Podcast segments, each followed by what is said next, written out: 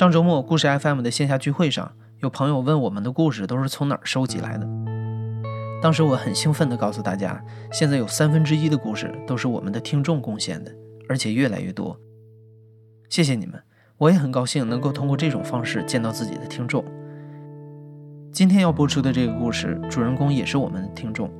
他说，在二零一三年之前，他是一个玩命工作的人，完全不在乎自己的身体。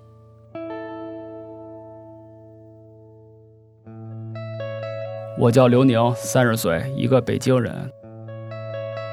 这是这样，是二零一三年，然后那个时候我是在一个就是一个网游公司工作。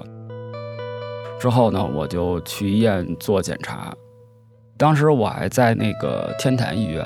在那儿照片子，照完之后呢，医生没跟我说，是是跟我家长说的，就是让我出去了。那出来之后，家人可能就没有太说太多话。过了一天，他们说要带我去肿瘤医院。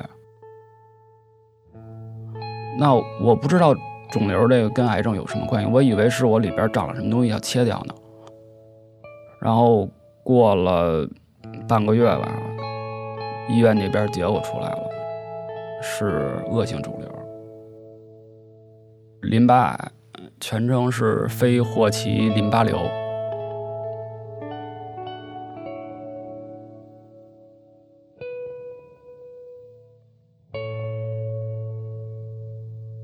我是五月一号开始化疗的，有一回在化疗期间，我要去厕所，然后。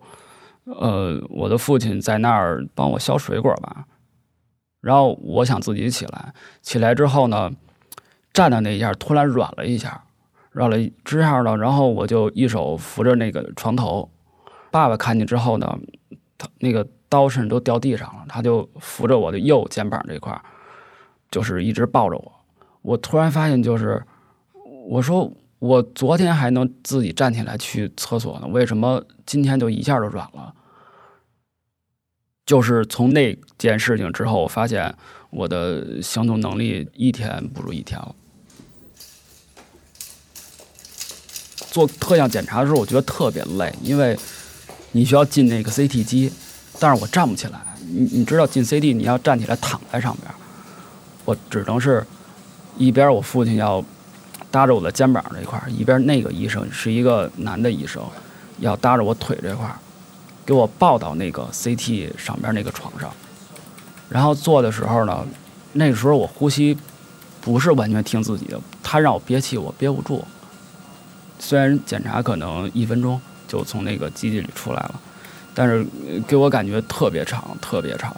我感觉就像是跑了一万米一样，因为我想的东西特别多。从我从小到大，这些让我快乐的、痛苦的事情，我感觉那一分多钟我都想过，我甚至都感觉不到医生在跟我说什么。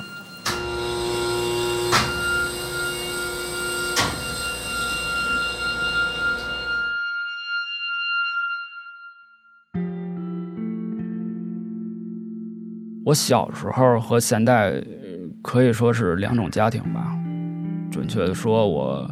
可以说是一官三代。我爷爷作为一个老干部，比较大的干部，让我就是从小生活非常的开心吧。就是我吃的、喝的、用的，就是都不用家里买。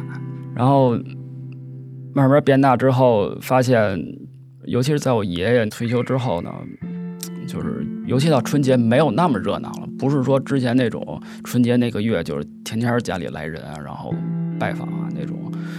那个时候心里有落差，但是也还好。给我最大打击的是零四年，呃，零四年秋天十月份的时候，我爷爷去世了。爷爷去世，其实我可能有一些自我的想法，我觉得可能是因为我的原因，因为我奶奶在零三年她做了一个手术，就是身体不太好，然后我陪我奶奶睡，因为我奶身体不好嘛。有一次呢，我奶奶是想起床起不来，呃，她没劲儿。然后呢，我就装没听见，我就睡觉了。我其实我听见了。然后我爷爷过来给她扶起来的。但是我爷扶起来之后，呃，我听到我爷爷在喘气，这种感觉非常不好。然后呢，过一会儿把我爸叫来了，我爸跟他聊天，我感觉是我爷爷是不是在说遗嘱什么的。我奶奶就不高兴了，说我们第二天还得上学呢，让他们就就别说话了。回去之后呢，大约十二点左右呢，又把我爸叫过来了，马上。我爸带着我爷爷去的安仁医院，在我到了医院之后，我发现我爷爷已经去世了，就是因为心脏病。我是特别的内疚。当这所有事情发生完，你再回顾的时候，你会觉得，如果如果我当时把我奶扶起来了，就是她要起床嘛，那就没有我爷爷的事儿，那我爷爷也许就不会因为这件事儿过世了。我母亲也一样，在我爷爷办这种丧事的时候，我他们要坐在那儿，要嗯陪着哭吧，可以说是。我母亲没哭，她挺坚强一个人。然后我我跟我母亲说：“我说妈，你你跟我爷爷洗过衣服吗？”然后我妈当时就不成了，就就快趴地上了，都就一下就哭的不成了。我妈妈是带着这种特别歉疚，因为我爷爷特别要强，就是包括所有洗衣服啊什么都是他自己来。那我妈她肯定是没有给我爷爷就是洗衣服也好，或者是给他买东西也好。我觉得那件事儿也是跟我有直接原因，然后让我妈变得特别的难受。到后来我妈走的时候，我知道我妈是得了抑郁症。我觉得我那句话对我妈的影响挺大的。我母亲也是一知识分子，我爷爷也是，呃，在知识上也还可以的人。那他们两个能聊到一起去，然后我爷爷的去世，其实对我妈妈心态影响挺大的。再加上我这句话吧，呃，可能造成了这个结果，就是我妈妈去世吧。有时候我也是安慰自己，因为有时候你这些事情想太深入了。我自己都想死，都觉得我不应该说那句话，我不应该怎么着怎么着。我现在还认为那就是我的原因。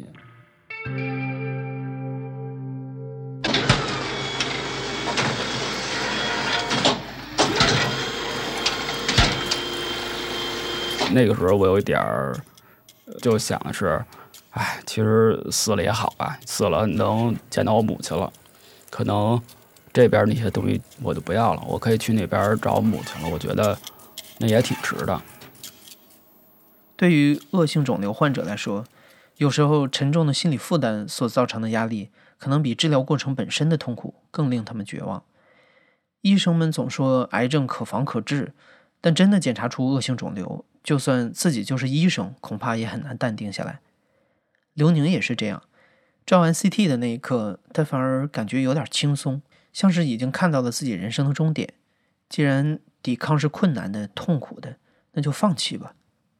但就在刘宁觉得自己已经准备好接受死亡的时候，他的家人并没有打算在这个时候放弃他。当时给我印象比较深刻的其实是我父亲。我父亲在照顾我期间，他们都要留院嘛，晚上要在病房睡。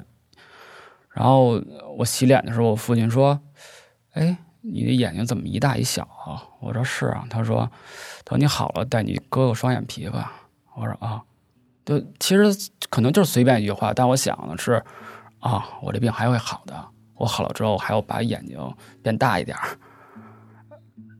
就就这一句话对我影响就是很大的。我觉得啊，没问题，这只是一个病，这只是呃，比感冒发烧更重一点儿。因为那个时候照顾我的除了我爸以外，还有我的阿姨，就是我的继母。我的继母其实就像是我亲生母亲一样，对我呃太好了。我不夸张的说，我觉得全北京没有一个比她做的更好。呃，我挺谢谢她的。虽然虽然我一直管叫阿姨，不管叫母亲。也许结婚那天我会会改口吧。因为我青春期特别反叛，尤其是家里经过那些变故之后，我是一个有时候不回家的人，但是我家里特别严格啊，我必须得回家。那我爸会打遍各个电话，他也会打电话，甚至报警，都要找到我。就他就觉得，因为我这边有心理压力，他说我爸也有，因为我爸呃失去了自己的爱人。他说让我们互相多理解。他虽然学历很低，他只有初中学历，但是他给我讲的一些道理啊，呃，还都是挺对的。是我在这个肿瘤医院化疗期间，我吃饭，因为我不爱吃医院的饭，因为都是比较清淡的嘛，医院，所以我喜欢吃呃肿瘤医院下边，嗯，他有一些小餐馆，然后让他去买，然后拿回来之后有一个平板架在我的床上，我就可以那样吃了。他也吃，但是呢，当时不知道病后了，他跟我说，他吃的是素菜。因为能便宜点我吃一顿可能要四十多，他吃一顿可能只需要十块钱。你知道我那一袋药就两万五，就我觉得这十块二十块，我觉得都不叫钱了，你没有必要那么省了。但是我阿姨说没有办法呀，你家里钱就那么多，那少花十块，也许这个关键时候能用上用场了。现在想想还真是挺有道理，因为你总共一算上报销后的，我们家花了也有六十多万了吧。其实有些钱真的是十块二十万省下来的。经过这件事吧，我对我阿姨的那种呃印象一下就变了。我觉得她真的可以说是我亲妈啊，我也认这个。后妈当亲妈了。在父亲和阿姨的陪伴下，刘宁进入了艰难而痛苦的治疗期。在病情最严重的时候，刘宁有四十多天的时间只能靠输液来维持生命，连水都不能喝。直到今天，刘宁都觉得那是最灰暗的一段时间。他只记得病房里的天花板，自己身上插满的管子，和一直守在他身边的父亲和阿姨。在他渴得最要命的时候，只能偷偷的用矿泉水瓶盖喝一小口，他都不知道这种痛苦能不能挽回自己的生命。但经过那段时间的治疗之后，刘宁发现自己身上开始有劲儿了。那我比较幸运，我心态好，加上我用的药对我有作用了，我从站不起来到慢慢的我能自己坐起来了，然后我又能站起来了。那个期间你会感觉越来越好。因为你发现你的身体在康复，那种自信心对我来说太重要了，就是一点点变好的感觉，我从来我之前是从来没有体会过的，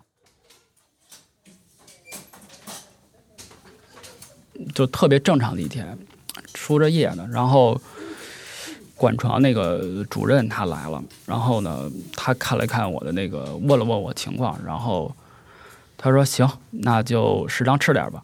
然后，呃，开始家人以为是吃饭的，然后他说，呃，吃点水果吧，吃一两口，看看他的反应。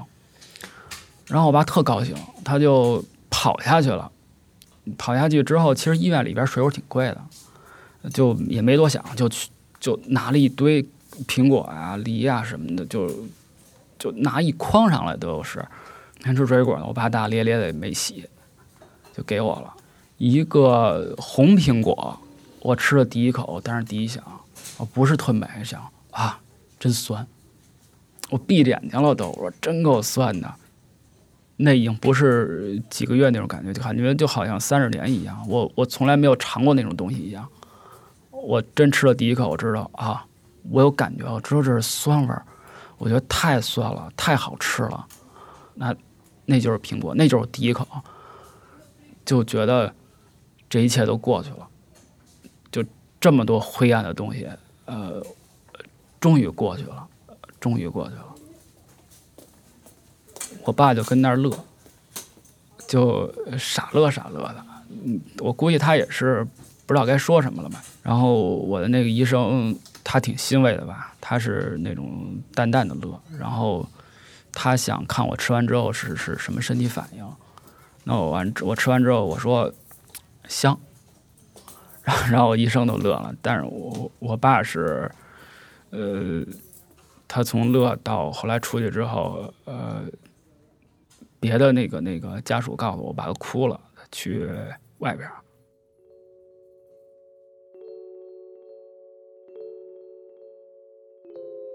我觉得我要迎接新的开始了，也确实是那次之后，我的病情慢慢好转了。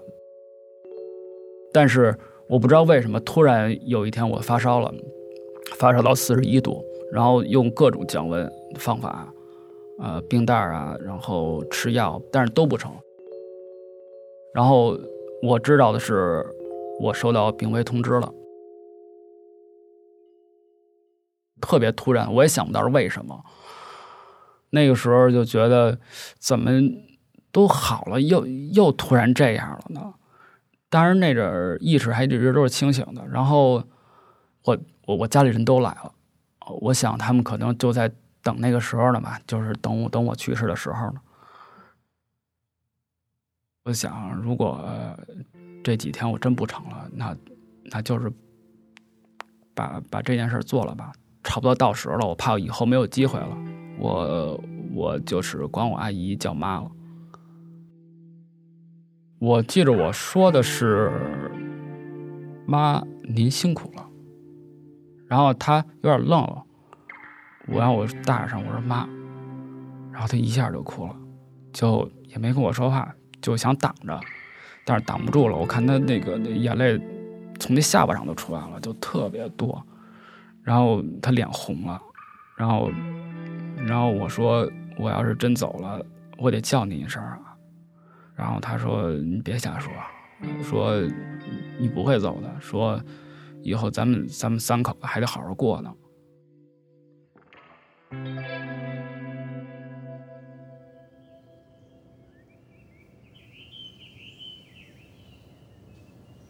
我也不知道为什么。就是当我睡完一觉之后，我发现我体温降低了。然后，呃，过了三天之后，我就平均体温就是三十七度多。然后，呃，那阵儿也输液，但是，但它已经不是化疗药了。春节一四年春节的时候，呃，我就任何治疗都不需要了，跟正常人一样了，除了没劲儿。然后那个时候春节的时候，我们家是呃吃了一顿算不上大餐大餐，呃三个人做了八个菜两个汤，呃都没吃多少，但是一家人挺高兴的。那个是很少见的，一家人看春晚了，因为春晚这几年感觉都不是特别好。我觉得突然有时一瞬间感觉回到小时候了，虽然我的母亲换上了，虽然。我的爷爷奶奶不见了，但是，呃，我们三个人在一起，其实看什么内容也已经不重要了。我觉得在一起就是最好的，就在一起。如今，刘宁又重新回到了他视频剪辑师的工作，只不过他不会再像过去那样玩命的加班了。在工作中，刘宁也会偶尔停下来，看着窗外，享受当下的这一刻。尤其是，呃，下午他那个太阳光是那种黄色的时候，如果没事儿干的话，有时候就会从窗户外看看外头，就哪怕什么都不做，我就看看。然后你就看楼下那些人啊、车啊，你会觉得每个人都有他自己的轨迹，他自己要做的事情。然后我其实我也是，可能我也只是下面其中的一个点，一个。正在行走的小蚂蚁一样，每个人都有自己的目标，那去做就可以了，其他的都没那么重要。了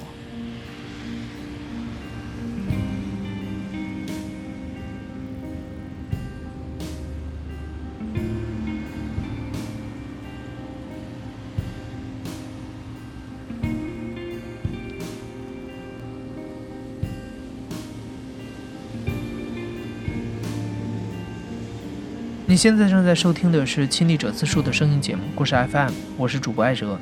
本期节目由我制作，声音设计彭涵。如果你喜欢今天这个故事的话，把它转发给处于困境中的朋友吧，给他一些希望，这也是对故事 FM 最大的支持。感谢你的收听，咱们下期再见。